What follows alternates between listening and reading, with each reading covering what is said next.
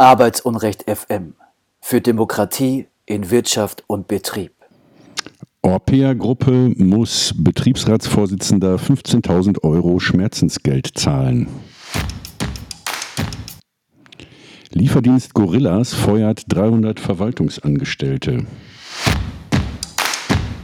Massenkündigungen bei Gettier und Unterstützung für Kölner Betriebsratsgründer.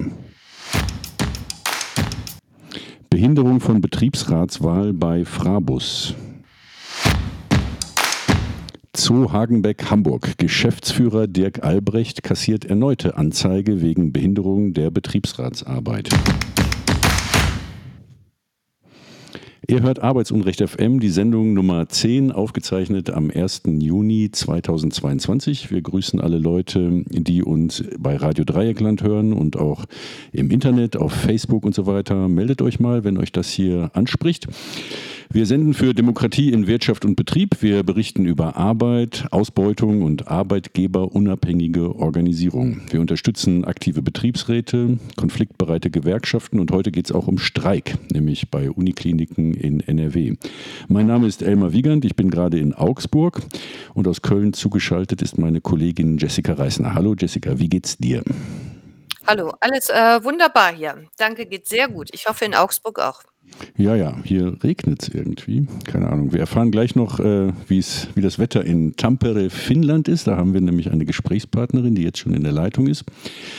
Wir reden über Streiks in Unikliniken, das marode deutsche Gewir äh, Gesundheitssystem. Und dazu werden wir Franziska von Junge Medizinerinnen gegen Profite befragen und Anushka vom Bündnis Notruf NRW.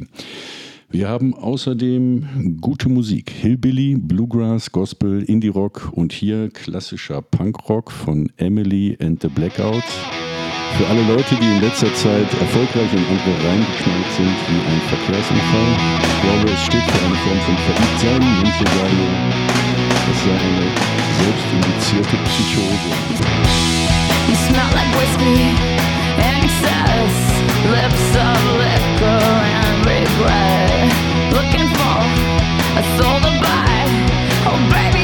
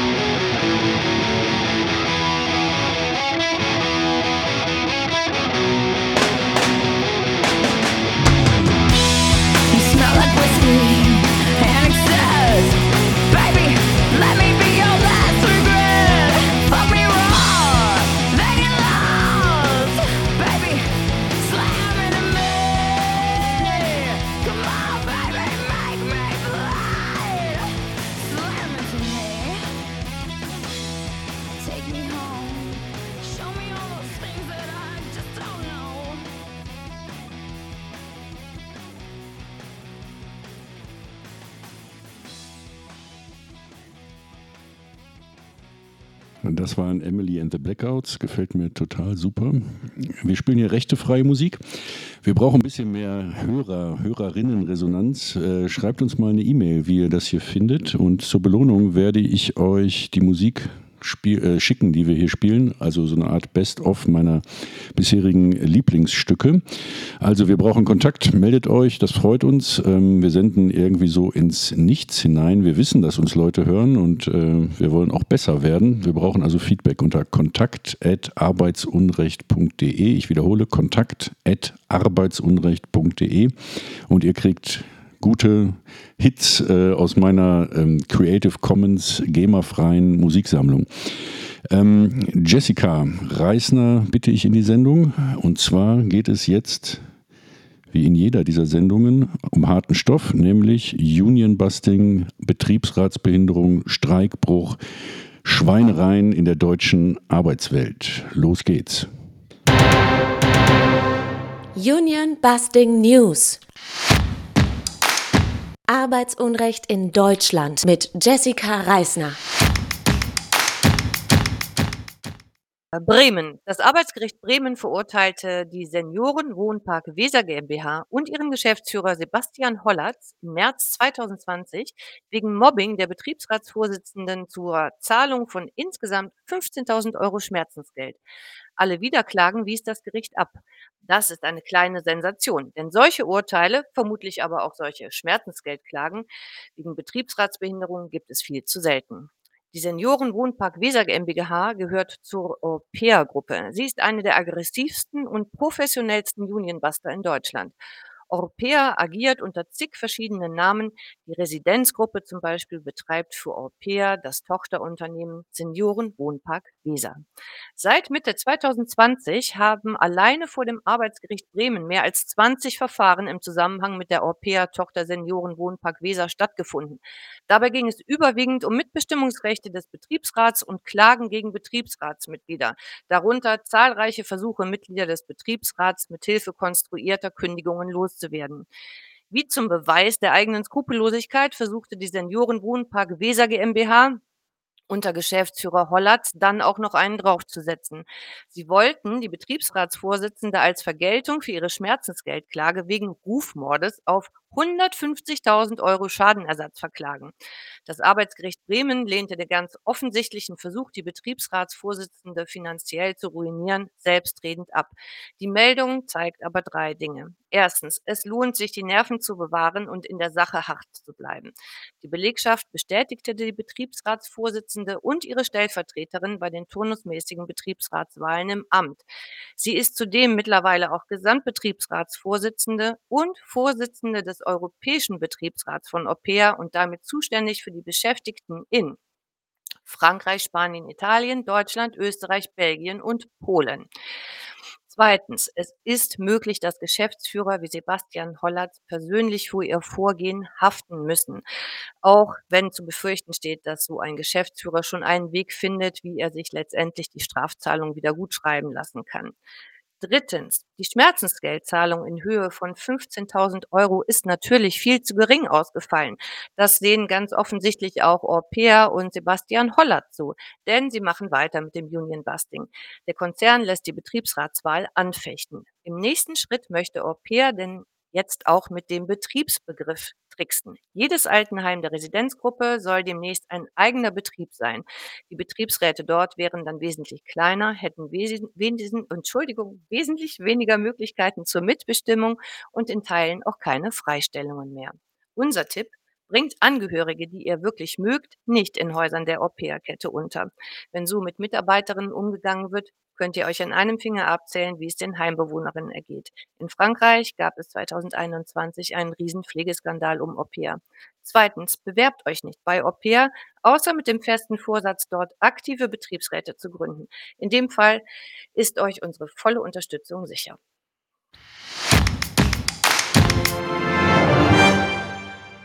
Deutschland. Die Sause bei den Fahrradlieferdiensten ist gelaufen. Es folgt die Marktbereinigung.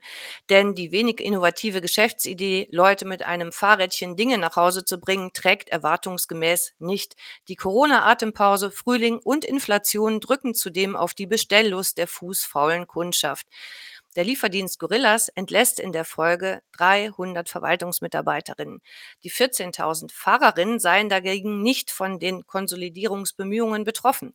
Das Management will sich jetzt auf die fünf Kernmärkte in Deutschland, Frankreich, den Niederlanden, Großbritannien und den USA konzentrieren.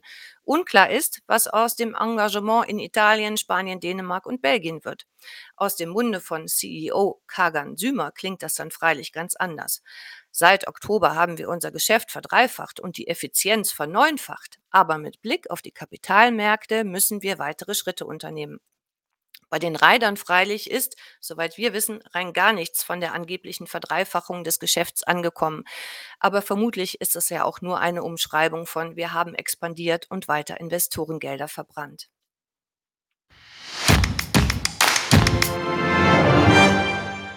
Europa. Ganz anders geht es beim türkischen Lieferdienst Getir zur Sache. Getir ist ein 12 Milliarden Dollar Start-up mit Sofortlieferung, der Lebensmittel und Kleinigkeiten anbietet und die Lieferung innerhalb von Minuten verspricht. Laut TechCrunch baut Getir weltweit 14 Prozent seines Personals ab. Das türkische Unternehmen soll in den neuen Ländern, in denen es tätig ist, 32.000 Mitarbeiter beschäftigen, was bedeutet, dass rund 4.500 Personen von den Entlassungen betroffen wären. Reiter berichten, dass das Management zum Beispiel in Köln nahezu alle Fahrerinnen und Fahrer, die kurz vor Ende der Probezeit standen, gekündigt hat. Kündigungen in der Probezeit sind leider ohne besondere Begründung möglich und Kündigungsschutzklagen haben dann wenig Aussicht auf Erfolg.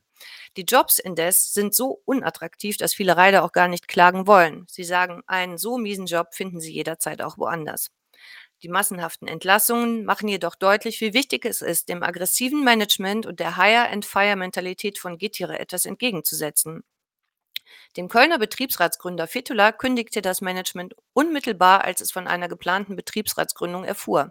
Als Reaktion organisierte Gitir eine unternehmensgesteuerte Betriebsratsgründung mit Managerinnen, die die Wahl zum Wahlvorstand am 2. Mai 2022 jedoch im Chaos versenkten. Am 14.06. findet nun Fetulas Güte Termin zu seiner Kündigungsschutzklage als Betriebsratsgründer statt. Wir rufen zur solidarischen Unterstützung auf. Kommt am 14.06. um 11 Uhr zum Arbeitsgericht Köln, Blumenthalstraße 33. Alle weiteren Infos findet ihr auf unserer Webseite www.arbeitsunrecht.de.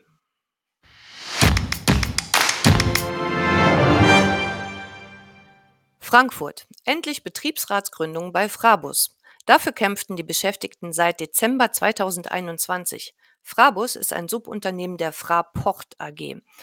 Die Frabus Personalbuslinien Flughafen Frankfurt am Main GmbH organisiert den Transport der Mitarbeiterin der Fraport AG auf und um den Frankfurter Flughafen. Die geschäftsführende Familie Jäger betreibt jedoch auch noch weitere Bus GmbHs und bedient unter anderem auch den ÖPNV. Das erste Mal versuchten die Initiatoren der Betriebsratswahl bei Frabus im Dezember 2021 einen Wahlvorstand wählen zu lassen. Es folgten diverse Manöver der Geschäftsführung unter Gerd und Claudia Jäger und ihrer Anwältin Verena Linz, um die Wahlen immer wieder zu verzögern und zu verhindern. Erst jetzt gelang es, einen Wahlvorstand zu bestimmen und die Wahl durchzuführen. Höhepunkt der Maßnahmen der Geschäftsführung ist die ordentliche Kündigung eines Initiators am 29.04.2022 gewesen.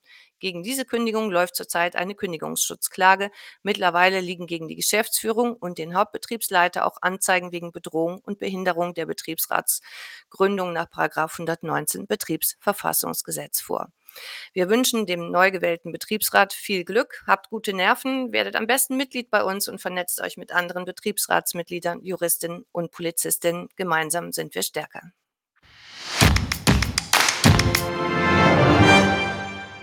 Hamburg Zoo Hagenbeck. Seit 2021 läuft ein Strafverfahren gegen den Geschäftsführer Dirk Albrecht wegen Behinderung der Betriebsratsarbeit nach 119 Betriebsverfassungsgesetz und Verletzung des Briefgeheimnisses.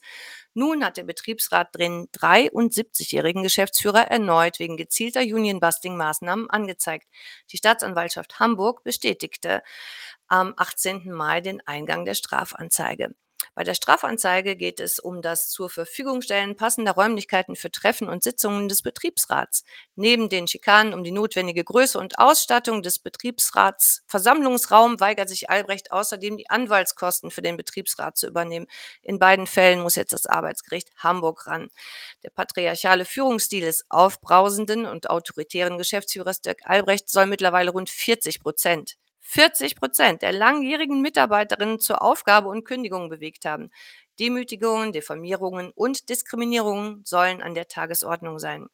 Der 73-jährige Dirk Albrecht agiert, als würden deutsche Gesetze im Zoo Hagenbeck keinerlei Bedeutung haben. Es scheint sich dabei auch noch extrem sicher zu fühlen. Wir hoffen sehr, dass die Staatsanwaltschaft Hamburg jetzt hier endlich aktiv wird und diesem Rechtsnihilismus ein Ende setzt.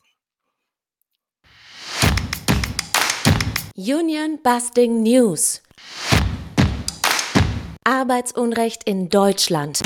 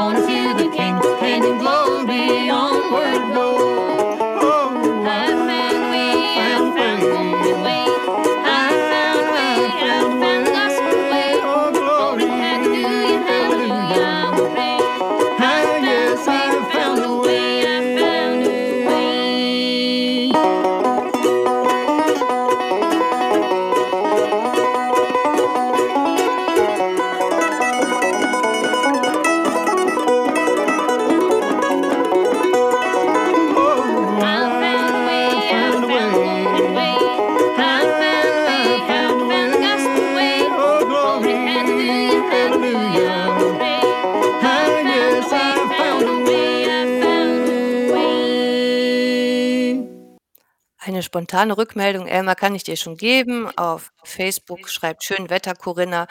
Mist, ich habe nur Pause. Hoffentlich bekomme ich danach noch mehr mit. Ge Musik gefällt mir sehr gut. Weißt du Bescheid? Ja, und hat sie auch ihre E-Mail-Adresse hinterlassen, sodass ihr, dass ich ihr die äh, Musik schicken kann? Ich schreibe sie ihr nochmal rein. Okay, ja, danke. Ähm, ich habe jetzt Anushka in der Sendung. Wir beschäftigen uns heute mit dem Gesundheitssystem, mit dem maroden, ungerechten und harten deutschen Gesundheitssystem. Und äh, du arbeitest seit zehn Jahren in, der, in Köln, in der Uniklinik, nicht wahr? Genau, seit zehn Jahren jetzt. Ähm, im, im, Bereich äh, Anästhesie. Ähm, da, das ist schon mal ähm, also, äh, Hochachtung dafür. Also du bist Fachkraft für Anästhesie und Intensivpflege an der Uniklinik Köln. Aber wir wollen heute über politische bzw. gewerkschaftliche Organisierung reden. Du arbeitest für das oder bist Mitglied im Bündnis Notruf NRW.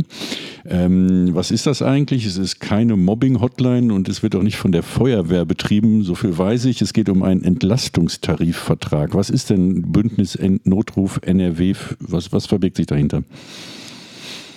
Eigentlich verbirgt sich dahinter eine gewerkschaftliche Organisation von ähm, allen sechs Unikliniken, die sich zusammengeschlossen haben. Also wir sind alle bei Verdi organisiert in der Gewerkschaft und ähm, die sechs Unikliniken haben sich zusammengetan, äh, die Mitarbeitenden dort, um diesen Tarifvertrag Entlastung zu verhandeln. Das heißt, dieses Bündnis besteht aus den sechs Unikliniken. Aber was ist ein Tarifvertrag Entlastung? Das, da fängt es schon immer an, äh, das heißt dann immer so komisch TVÖD und so. Äh, was, äh, erklär das mal jemandem, der keine Ahnung hat. Was heißt das? Es geht eigentlich darum, dass wir einen Vertrag abschließen wollen, in dem festgelegt ist, dass wir ähm, bestimmte Zahlen erfüllen wollen. Also wir wollen, dass quasi eine Pflegekraft nicht für 15, 20, 30 PatientInnen zuständig ist, sondern für deutlich weniger, um die Arbeit wieder richtig machen zu können, die wir mal gelernt haben. Das heißt, wir arbeiten mit Verhältniszahlen oder mit Mindestbesetzungen, die ähm, wir für notwendig halten. Es gibt Personaluntergrenzen, die sind vorgeschrieben, die gefährden aber ehrlicherweise PatientInnen. Mhm. Also ähm, äh, um es mal kurz zu sagen, ich meine, viele haben es ja auch mitgekriegt, im Grunde weiß es auch das ganze Land, es gibt äh, zu viel Arbeit, zu wenig Leute, die Arbeit wird verdichtet, wird unter Profitgesichtspunkten immer weiter ähm, ja, auch unsinnig aufgebläht und so und ihr fordert jetzt nicht mehr Geld wie früher in den Tarifverträgen, wahrscheinlich auch, aber vor allen Dingen Entlastung durch mehr Personal, nicht wahr? So kann man es zusammenfassen? Man kann vor allen Dingen sagen, dass wir bei diesem Tarifvertrag tatsächlich völlig losgelöst von Geld verhandeln wollen. Also mhm. das wären andere Verhandlungen, die würden, die stehen immer wieder an, ähm, ähm, vor allen Dingen, wenn man im öffentlichen Dienst ist. Ähm, aber aktuell geht es tatsächlich nur um Freizeit, Entlastung ähm, und mal auch richtig arbeiten zu können. Das ist halt super wichtig, dass man sagen kann, wir streiken auch für PatientInnen. Also wir wollen unseren Job endlich wieder richtig machen können. Mhm. Und wie seid ihr bisher vorangekommen? Ähm, ich habe jetzt äh, im Vorgespräch erfahren, dass heute eine große Demonstration war. Also wir zeichnen auf am 1. Juni 2022. Die Sendung wird ja auch später noch gehört. Also heute Mittwoch, 1. Juni, war eine große Demonstration in Köln oder ist die überhaupt groß gewesen? Wie war es denn? Ähm, wir befinden uns jetzt seit heute genau einen Monat im Streik. Also wir haben jetzt einen ganzen Monat voll ähm, und waren heute mit knapp ein bisschen mehr als 1500 Menschen auf der Straße und sind durch ganz Köln gezogen, von der Uniklinik bis an den Heumarkt. Ähm, ich würde sagen, das war eine recht große äh, Demonstration und äh, wir waren, glaube ich, auch ziemlich laut. Äh, das war auf jeden Fall sehr beeindruckend, wenn äh, man feststellt, dass KollegInnen für gemeinsam. Also es geht ja nicht nur um Pflege, sondern es geht um alle Patientinnen-Fernbereiche auch, wie Labor, Patientinnen-Service, das ist wieder sehr patientennah, aber halt keine Pflege, ähm, dass wir alle gemeinsam auf der Straße stehen. Mhm. Und ihr seid jetzt äh, sechs Unikliniken in NRW, die sich zusammengeschlossen haben, aber wenn ich das richtig verstanden habe, müsst ihr dennoch einzeln immer mit eurem Haus verhandeln, weil die Gegenseite nicht zusammengeschlossen ist oder ist da auf, auf der Gegenseite ein Arbeitgeberverband? Ähm, genau, prinzipiell wäre das so gewesen, dass es einen Arbeitgeberverband äh, gibt, mit dem wir hätten verhandeln müssen, weil die Kliniken tariflich zu, an das Land gebunden sind. Ähm, das tarifgesetzlich, so mit einem Tarifvertrag der Länder und so. Ähm, da hat aber die Politik den Weg freigemacht, dass diese, dass die sechs Unikliniken aus diesem Tarifvertrag der Länder austreten. Ähm, die jetzt aber, wir haben einen Anerkennungstarifvertrag, das heißt, niemand muss sich Sorgen machen um sein Gehalt. Und die Unikliniken können jetzt direkt mit uns verhandeln. Aber es kann nicht jede Klinik einzeln mit uns verhandeln, sondern okay. alle sechs Kliniken verhandeln mit uns. Kompliziert, kompliziert. Anerkennungstarifvertrag ja. weiß ich auch nicht, was das ist, aber lass uns das beiseite lassen. Äh, lass uns lieber drüber reden. Ähm, äh, wie ist die Reaktion bisher der Gegenseite? Und äh, vor allen Dingen, das schwierige Thema ist ja immer, wie kann man überhaupt streiken im Gesundheitsbereich? Wenn Piloten streiken, dann bleiben einfach die Maschinen am Boden, aber ihr könnt jetzt schlecht die Patienten oder beziehungsweise wird immer gesagt, ja, die armen Patienten und so. Ist, aber ich sehe, die, die, die, das ist eine grundsätzliche Schwierigkeit. Wie, wie geht es voran? Wie, wie streikt ihr und wie seid ihr, konntet ihr schon ähm, die, die, Gegenseite beeindrucken, sag ich mal? Ähm, ich beantworte zuerst mal die Frage, wie man im Krankenhaus streikt. Äh, es ist eigentlich ganz einfach. Man setzt sich mit dem Arbeitgeber an einen Tisch und bespricht, was ist denn notwendig für eine Versorgung von Menschen in einem Krankenhaus, der Maximalversorgung. Das ist vielleicht noch mal ein bisschen komplizierter als ähm, in kleineren Häusern, aber wir besprechen mit dem Arbeitgeber gemeinsam, was braucht es und was sind wir äh, bereit zuzugestehen oder nicht. Ähm, das sind auch quasi Verhandlungen. Und dann wird festgelegt, für jede Station, für jeden Bereich, ähm, für jedes Gerät wird festgelegt, wie viele KollegInnen müssen denn am Tag, in der Nacht da sein, damit die Patientinnenversorgung gewährleistet bleibt. Und das gibt es für jede Station. Ich arbeite auf einer Intensivstation. Ähm, wir haben da eine klare Besetzung, die gewährleistet sein muss. und die stellen wir jeden Tag. Und wir gehen jeden Tag Kompromisse ein bei diesen Notdienstvereinbarungen, so nennt man das, ähm, indem wir sagen, sobald PatientInnen gefährdet sind, geht auch noch eine Person mehr rein. Oder wir machen noch einen OP-Saal auf. Also Okay, das verstehe ich, dass ihr also niemanden gefährden wollt und so. Es ist mir, hatte ich auch schon vorher vermutet. Das ist zwar das, was äh, da immer an die Wand gemalt wird. Ja, okay, aber wie übt ihr denn den Druck aus? Ähm, natürlich in diesen Verhandlungen vorher auch wird schon gesagt, wie viel kann man denn runterfahren und dann gibt es immer noch prozentual mehr, was man noch runterfahren kann. Das heißt, es laufen ähm, ich mache so eine grobe Einschätzung, weil ich nicht genau weiß, weil ich die genauen Zahlen nicht kenne. Aber sagen wir mal, es gibt eine Klinik mit 40 OP-Sälen, die laufen könnten. Dann laufen im Moment nur 15 davon. Mhm. Das heißt, diese Reduktion kostet extrem viel Geld. Okay, es wir tut denen also weh. Das ist ja schon genau, mal gut. es tut denen weh. Genauso wie wir Intensivkapazitäten runtergefahren haben. Ähm, auf meiner Station ist zum Beispiel ein Teil der Betten gesperrt, weil wir so viele streikbereite KollegInnen haben. Und auch das tut der Klinik weh. Intensivkapazitäten, OP-Kapazitäten.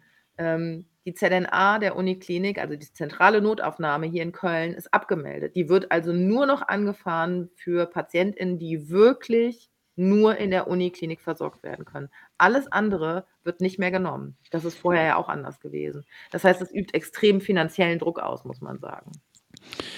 Ich spreche mit Anushka, die arbeitet in der Uniklinik Köln und ist aktiv im Bündnis Notruf NRW und wir sprechen über Streiks im Gesundheitssystem, speziell an sechs Unikliniken in NRW. Weiter geht's nach der Musik.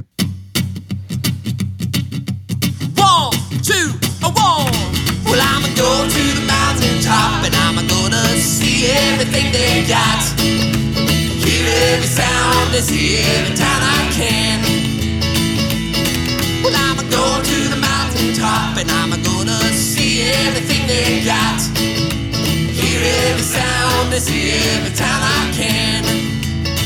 Well, I got a bookshelf full of words that no one has ever heard. And the TV screaming at me, well, telling me how to be. But when I look around my town, well, it's nothing but a big old frown. It's not as simple as the people on the TV make it out to be. Well, I'm to go to the mountain top and I'm gonna see everything they got. Hear every sound, see every time I can. Well, I'm to go to the mountain top and I'm gonna see everything they got. Hear every sound, see every time I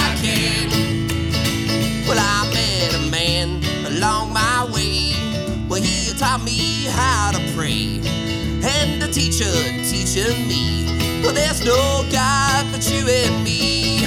And the father working hard uh, to keep the family farm. And the banker telling me how to make a quick buck or two. Well, I'm a going to go to the mountain top and I'm a gonna see everything they got Hear every sound, to see every time I can. Go to the mountain top and I'm gonna see everything they got. Hear every sound, to see every time I can. Come on now.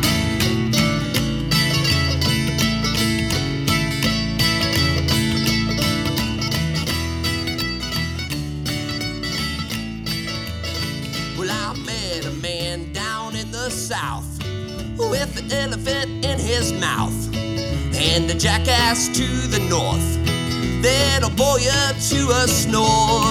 I saw a town up in the west with a whole lot of socialists and a bit of anarchy in the big city. Well, I'm going to go to the mountain top and I'm gonna see everything they got. Hear every sound, see every time I can.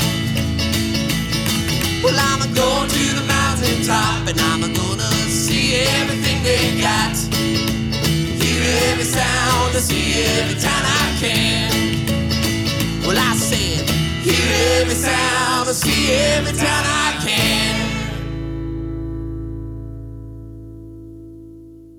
Arbeitsunrecht FM für Demokratie in Wirtschaft und Betrieb.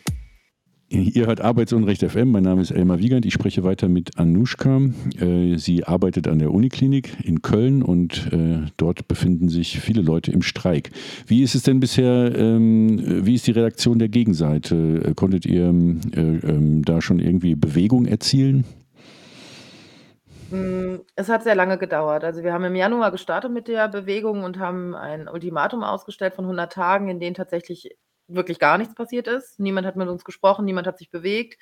Ähm, und wir haben, ich glaube, so roundabout Tag 15 des Streikes gab es die ersten Angebote für Verhandlungen. Ähm, ich kann durchaus nachvollziehen, dass das ein komplexes Thema ist, weil es sechs Unikliniken sind mit verschiedenen Strukturen und etc. Ähm, aber es hat extrem lang gedauert. Und jetzt muss man sagen, die Verhandlungen laufen eher schleppend. Ähm, wir haben, glaube ich, zwei Termine gehabt, wo ich auch mit dabei war, wo ich das Gefühl hatte, das hier hat was von konstruktiven Verhandlungen. Ähm, alle anderen Termine waren eher Infoveranstaltungen, möchte ich sagen, für die Arbeitgeber. Die haben sich erstmal alles angehört und haben nichts dazu gesagt. Mhm, da ähm, habe ich eine Frage. Entschuldigung. Ja. Du bist selber bei den Verhandlungen auch dabei gewesen? Mhm. Wie darf ja. ich mir das vorstellen? Wie sieht das denn aus? Ich kenne, ich bin ja schon ein älteres Semester, äh, da kennt man immer so Heinz Klunker und Elefantenrunden und so.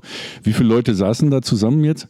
Ähm, kam ein bisschen drauf an, also es gab größere und kleinere Gruppen, also so, ich würde sagen, so zwischen 9 und ähm, 17, 19 Leuten, so um den Dreh, sitzen da immer beieinander. Ähm, wir sind eine Kommission, also von unserer, also von unserer Bewegung sind ist die Kommission, glaube ich, 75 Leute stark. Ähm, die sitzen nicht immer dabei, weil wir das in Arbeitsgruppen eingeteilt haben. Äh, aber insgesamt würden wir das entscheiden, also wir gemeinschaftlich. Also es ist sehr demokratisch aufgebaut, unsere Bewegung so, weil wir würden niemals was entscheiden, was wir nicht mit den KollegInnen in der Bewegung auch rückgekoppelt hätten. Also das heißt, wir haben Strukturen aufgebaut, die uns das erlauben, quasi zu sagen, okay, das rückkoppeln wir, das besprechen wir und dann entscheiden die KollegInnen, die ja auch die Forderungen aufgestellt haben, selber, was sie wollen. Okay, äh, äh ich bin ja ein Gegner des Wortes Struktur, der wird zu viel verwendet. Was meinst du damit genau? Seid ihr über mhm. Zoom verbunden oder über WhatsApp oder was? Genau, wir sind äh, multimedial, möchte ich sagen. Also wir versuchen für, wo, wo wir schon denken, dieser Tag könnte schwierig werden, versuchen wir die KollegInnen tatsächlich schon nach Köln zu holen. Das heißt, die sind in Präsenz dann da. Das funktioniert ja jetzt so nach ich möchte nicht na sagen nach Covid, weil es gibt es immer noch, aber nach der, nachdem man es nicht mehr durfte, so und dann jetzt wieder darf, sind die in Präsenz da. Ansonsten sind wir vernetzt über Telegram-Gruppen, WhatsApp-Gruppen äh, und über Zoom dann, wenn es notwendig ist, auch in Hybrid ähm, unterwegs. Also wir haben das so aufgebaut, dass halt immer jeder mit einbezogen werden kann. Okay, und du sitzt aber dann in dem Raum unter diesen 17 Leuten und wer ist da so der Großkopferte auf der Gegenseite? Gibt es da berühmte Figuren, die äh, aus äh, äh, Minister oder wer, wer sitzt da? Wie darf ich mir das vorstellen? Ähm, die Minister dürfen sich tatsächlich nicht einmischen, weil sie ja jetzt, also weil es jetzt nicht mehr das Land ist, äh, sondern die Unikliniken selber. Das heißt, die spielen insofern eine Rolle, dass sie wahrscheinlich irgendwann in ihren Koalitionsvertrag reinschreiben müssen, dass es finanziert wird. Ähm, aber im Prinzip sitzt da ein Verhandlungsführer auf der Gegenseite, den haben sechs Unikliniken bestimmt. Das ist der Professor Schömig aus der Uniklinik Köln. Also, ah, okay. Also dein oberster Boss sozusagen, mit dem du da nee, hat, nee, man muss dazu sagen, der ist gar nicht mein Boss. Ah, okay, aber der du arbeitest auch an der Uniklinik. Genau, ich bin Pflegekraft und der ist also, der ist natürlich der ärztliche Direktor dieser Klinik. Ähm, ich gehe schwer davon aus, wenn er es wollte, dürfte er mich auch feuern. Aber das, ähm, da müsste er ein paar Hürden nehmen, weil ich bin ja der Pflegedirektion unterstellt. Mhm, okay, also du hast ja wahrscheinlich auch gar keine großen Manschetten vor großen Namen und Professoren, ich auch nicht. Ähm, wie war es denn? Also das heißt, die, Veranstaltung, die Verhandlungen waren noch nicht richtig zähe Verhandlungen, sondern es war eher so ein, so ein äh, äh du hast gerade gesagt, eher so eine Infoveranstaltung, also für euch gar nicht zufriedenstellend?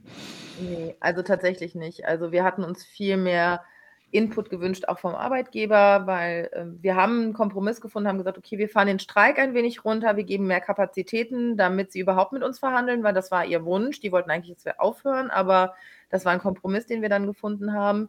Und wir hatten tatsächlich gehofft, dass wir da hinkommen und man vielleicht auch mal über konkrete Dinge wirklich sprechen kann und nicht das Gefühl hat, okay, sie hören sich jetzt alles an. Also es haben Bereiche halt vorgestellt äh, aus der, aus der Klinik, ihre Forderungen und ähm, da wurde teilweise nicht mal drauf eingegangen. Das heißt, es war wirklich eine reine Informationsveranstaltung. Und damit hatten wir also ich weiß nicht, ob äh, Men Menschen gesagt hätten, damit kann man ja rechnen, das ist taktisch irgendwie klug. Ähm, ich hatte irgendwie damit nicht gerechnet. Ich hatte wirklich gehofft, sie würden ein bisschen konstruktiver mit uns verhandeln. Und wie viele Gänge könnt ihr noch hochschalten? Das kommt ein bisschen drauf an, wie sie sich jetzt verhalten, muss man sagen. Also es gab zwei Termine, wo es tatsächlich etwas konstruktiver war. Ähm, aber ich glaube, wenn sie auf Dauer das so handhaben, dass sie uns gar nichts, also gar nichts anbieten können, also gar keine Angebote machen können und gar nichts dazu sagen können, was wir da fordern, dann gehe ich schwer von aus, dass meine KollegInnen irgendwann auch noch frustrierter werden und vielleicht auch sogar so wütend, dass wir noch mehr streiken könnten. Ja, ich meine, es wird ja auch insofern viel gestreikt. Das ist kein Streik, aber so eine Abstimmung mit den Füßen, dass viele ja auch den Bereich verlassen. Da, auch darüber müssten sich die Kliniken ja mal Gedanken machen und jammern ja immer rum, ne, äh, dass zu wenig Personal da ist. Ja, ähm, es ist auch ein gesamtgesellschaftliches Thema, würde ich sagen. Es betrifft ja nicht nur euch, sondern uns alle, weil wir wollen ja schließlich auch äh, eine vernünftige Uniklinik hinter uns wissen, wenn es uns mal dreckig geht oder wir einen Unfall haben oder so. Äh, wie können wir denn das Bündnis Notruf NRW unterstützen. Also wir als Aktion Arbeitsunrecht äh, meine ich gar nicht, sondern die unsere Zuhörerinnen und Zuhörer, die das jetzt hier mitkriegen. Wie können die das Bündnis unterstützen? Also heute Morgen hätte ich gesagt, komm zur Demo. Ähm, wenn wir irgendwas veröffentlichen, dann machen wir das meistens auf Instagram. Ähm, Facebook ist, glaube ich, nicht so aktiv. Äh, Instagram und äh, Twitter, notruf.nrw, da findet man uns. Ähm, ansonsten gibt es einen Streikposten an jeder Klinik. Hier in Köln ist das an der Josef-Stelzmann-Straße. Das ist quasi hinter mir. Ich wohne nämlich quasi ums Eck. Mhm. Ähm, und ansonsten, was total cool wäre, ist darüber sprechen. Weil es gibt super viele Menschen in der Gesellschaft, die überhaupt noch nicht mal wissen, dass wir streiken und das seit einem Monat.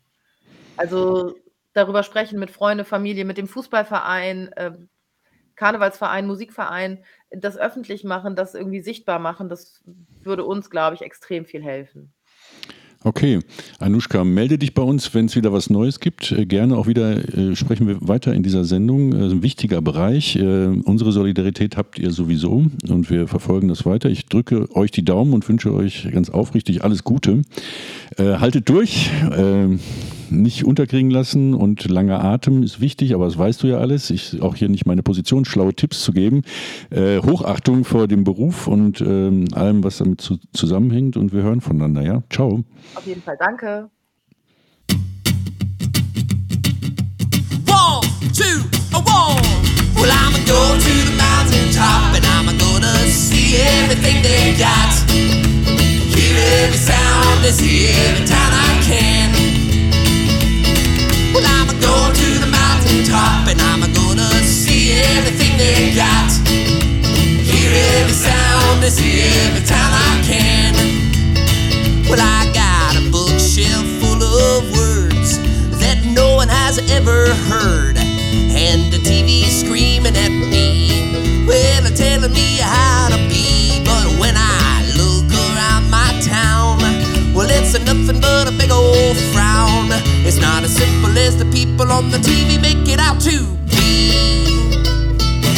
Well, I'ma go to the mountain top and I'm gonna see everything they got. Hear every sound and see every time I can. Well, I'ma go to the mountain top and I'm gonna see everything they got. Hear every sound and see every time I can.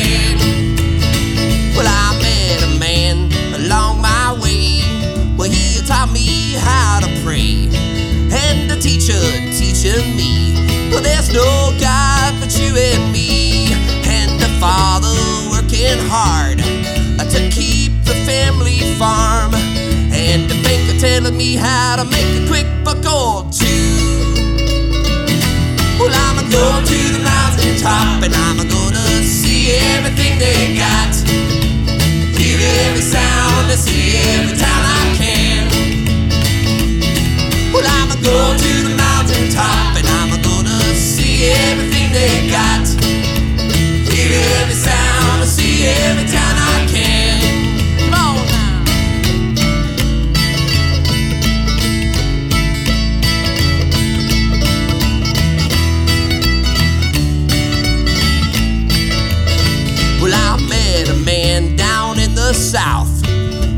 the elephant in his mouth and the jackass to the north. Then a boy up to a snore. I saw a town up in the west with a whole lot of socialists and a bit of anarchy in the big city. Well, I'ma go to the mountain top and I'm gonna see everything they got. Hear every sound and see every town I can. Well, I'ma go to the mountaintop and I'm gonna see everything they got. Hear every sound and see every town I can. Well, I said, hear every sound and see every town I can.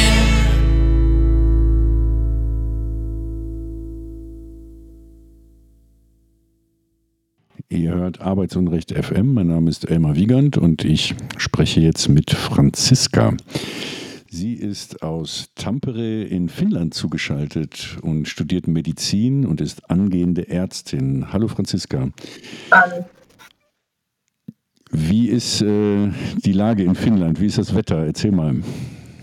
Ja, mir scheint hier die Sonne ins Gesicht. Ich glaube, ich habe noch äh, zwei Stunden Sonnenlicht. Also Son- die Sonne geht momentan um Viertel vor elf unter. Also sehr schöne lange Tage. Okay, ja, cool.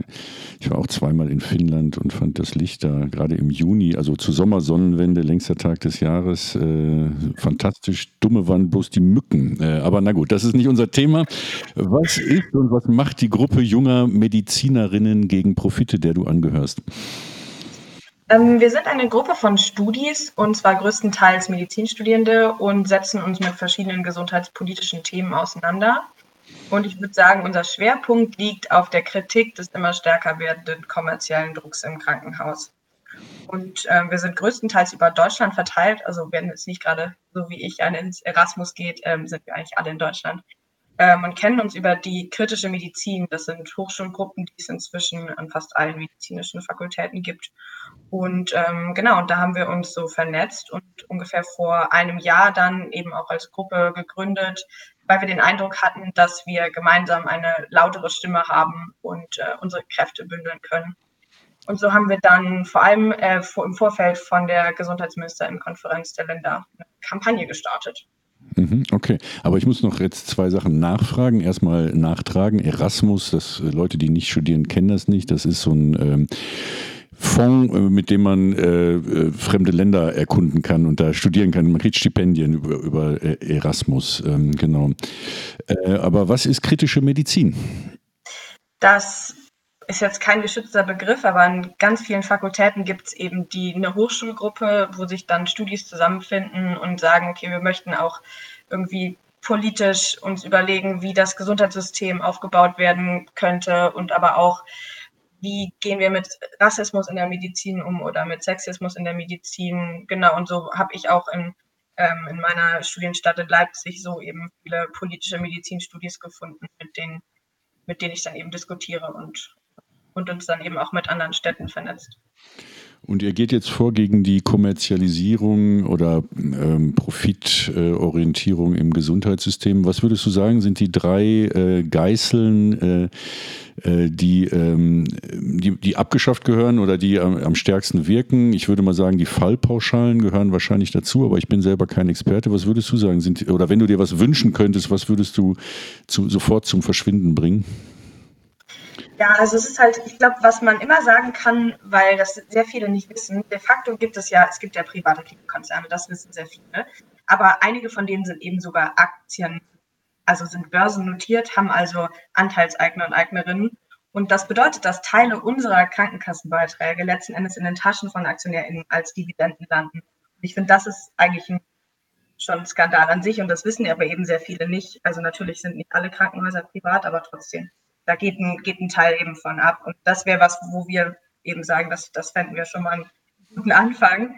Ähm, und ansonsten genau das Fallpauschalensystem abzuschaffen, jetzt vielleicht, ein, also das wird nicht übermorgen passieren, da bin ich realistisch, aber insgesamt einfach diesen, den Mensch wieder in den Mittelpunkt zu stellen und zu sagen, ähm, es geht jetzt nicht um den Profit, sondern es geht in erster Linie um die Patientin. Und dann schauen wir, wie wir das finanziert kriegen, anstelle, anstatt dass wir es umdrehen. Mhm. Okay.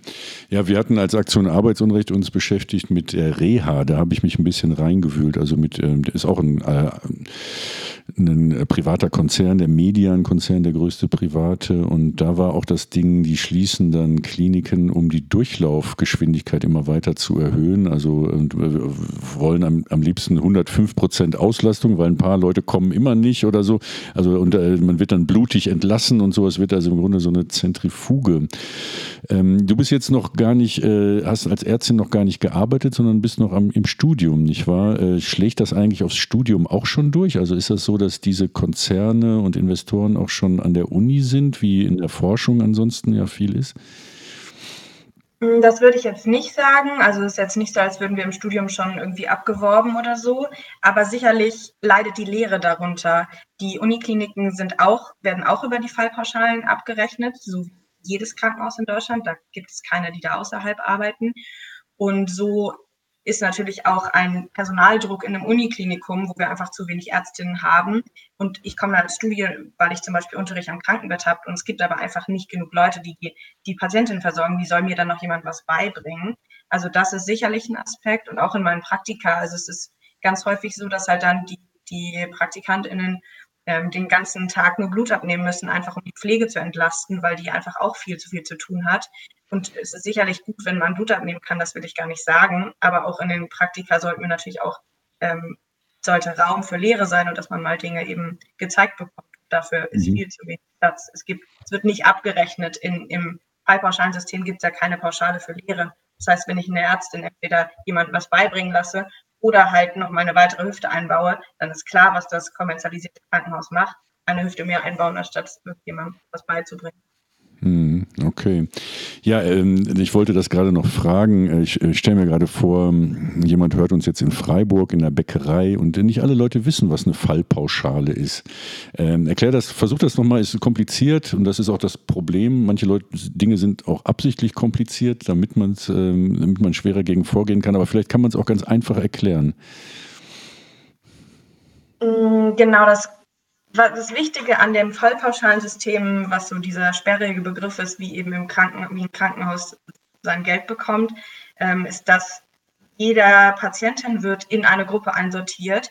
Ähm, und das heißt, abhängig davon, welcher Gruppe ich lande, genau den Betrag kriegt das Krankenhaus für mich. Und dabei ist komplett egal, ob ich einen besonders schweren Verlauf habe, zum Beispiel von, ich kriege eine Hüfte eingesetzt und irgendwie halt es nicht ordentlich und ich möchte, muss eigentlich zwei, drei Tage länger bleiben, weil es irgendwie nicht klappt. Oder ähm, es kann genauso gut sein, dass, dass ich eine total einfache Patientin bin, weil eigentlich noch relativ fit und äh, vergleichsweise schnell wieder entlassen werde. Also das hat gewisse Grenzen. Es gibt, eine, gibt da so verschiedene Grenzwerte. Wenn ich super lange bleibe, dann kriegt das Krankenhaus doch wieder mehr. Aber so vereinfacht gesagt, will das Krankenhaus mich natürlich so früh wie möglich loswerden, weil es gleich viel Geld bekommt, egal ob ich jetzt zum Beispiel bei einer Hüfte drei oder fünf Nächte bleibe. Und das ist so diese, diese pauschale Abrechnung, die führt halt dazu, dass das Krankenhaus so viele PatientInnen wie möglich in kurzer Zeit zu behandeln und sie möglichst schnell zu entlassen. Okay, verstehe. Ähm, ich spiele jetzt ein bisschen Musik und danach reden wir weiter. Ich spreche mit Franziska, junge Ärz, junge Medizinerinnen gegen Profite. Ihr hört Arbeitsunrecht FM und ihr hört jetzt ein bisschen Bluegrass. Musik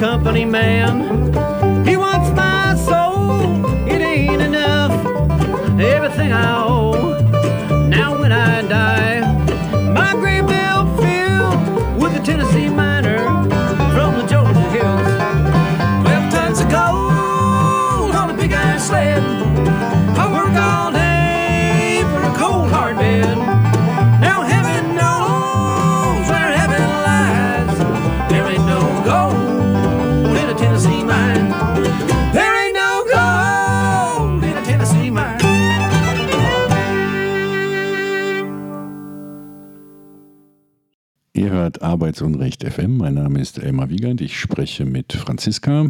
Das war gerade übrigens Sam Hill mit Tennessee Mine. Ja, Franziska, ähm, habt ihr euch, äh, unterstützt ihr eigentlich auch das Bündnis Notruf NRW? Ich nehme mal an, ja. Seid ihr da irgendwie involviert?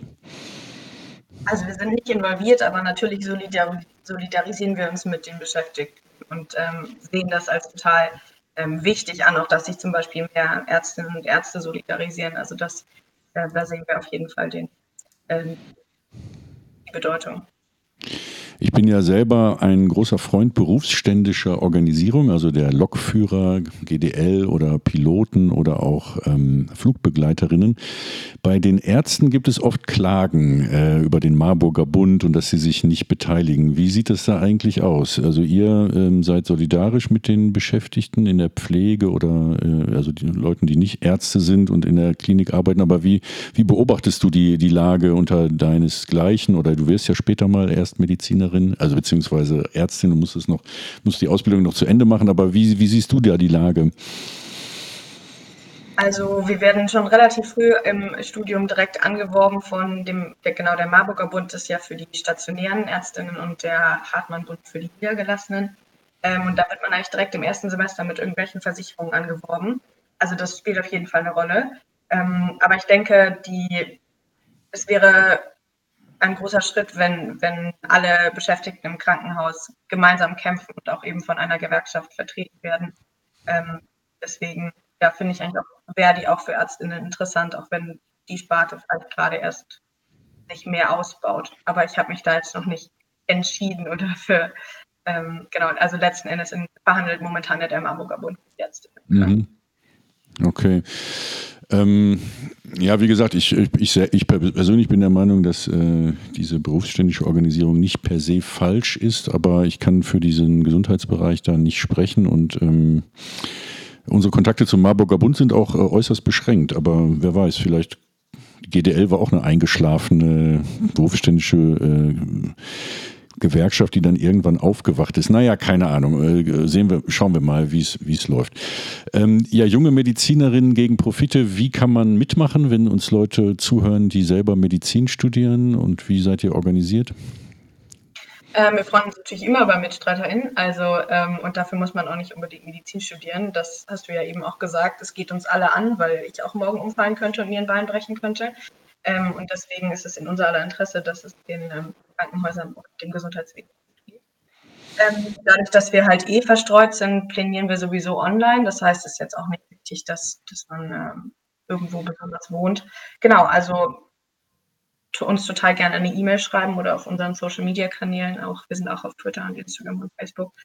Ähm, und dann kann, kann man sich sehr gerne uns anschließen und vor allem mitmischen, was wir so ähm, anstellen. Mal gucken, was sich noch in nächster Zeit ergibt. Okay, wie ist denn eure E-Mail-Adresse? Dann sagt sie doch. Ähm, mail at jmgp.de. JGP für JGP. JM. Ach, JMGP. Okay, alles klar. Ähm, alles klar. Ähm, oder ihr schreibt eine E-Mail an die Aktion gegen Arbeitsunrecht und wir leiten das weiter. Falls ihr an der Gruppe Junge Medizinerinnen gegen Profite interessiert seid, kontakt at arbeitsunrecht.de. Ja, danke, Franziska. Grüße nach Finnland. Äh, Marit Jod, halt die Ohren steif ähm, und wir hören voneinander. Bis dann. I am lost still not found in the eye of a storm. I am weary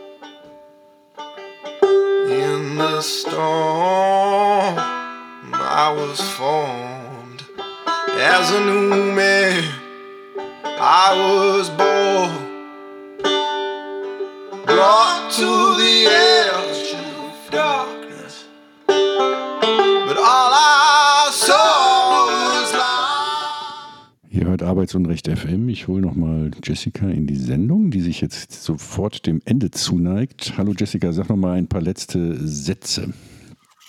Ja, ich will euch nochmal äh, auf unsere Seite schicken, www.arbeitsunrecht.de. Unter dem Reiter unter äh, über uns findet ihr auch immer Hinweise zu Aktivitäten, die gerade anstehen. Wenn ihr äh, angeschrieben werden wollt, abonniert unseren Newsletter, schaut auf unsere Terminseite. Vielleicht habt ihr ja auch mal Lust, persönlich dabei zu sein, wenn Arbeitsgerichtstermine begleitet werden oder es anderweitige Aktivitäten unseres Vereins gibt. Arbeitsunrecht FM ist diese Sendung und unser Verein heißt Aktion gegen Arbeitsunrecht und unsere Website ist arbeitsunrecht.de. Ich sage Tschüss, bis zum nächsten Mal. Macht es gut, haltet die Ohren steif, lasst euch nicht unterkriegen. Bis dann.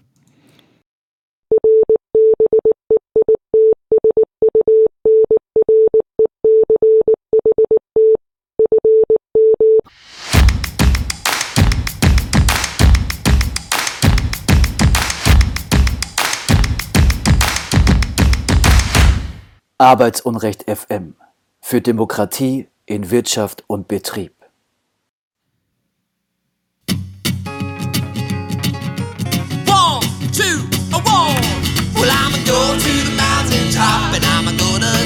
Everything they got. Hear every sound and see every town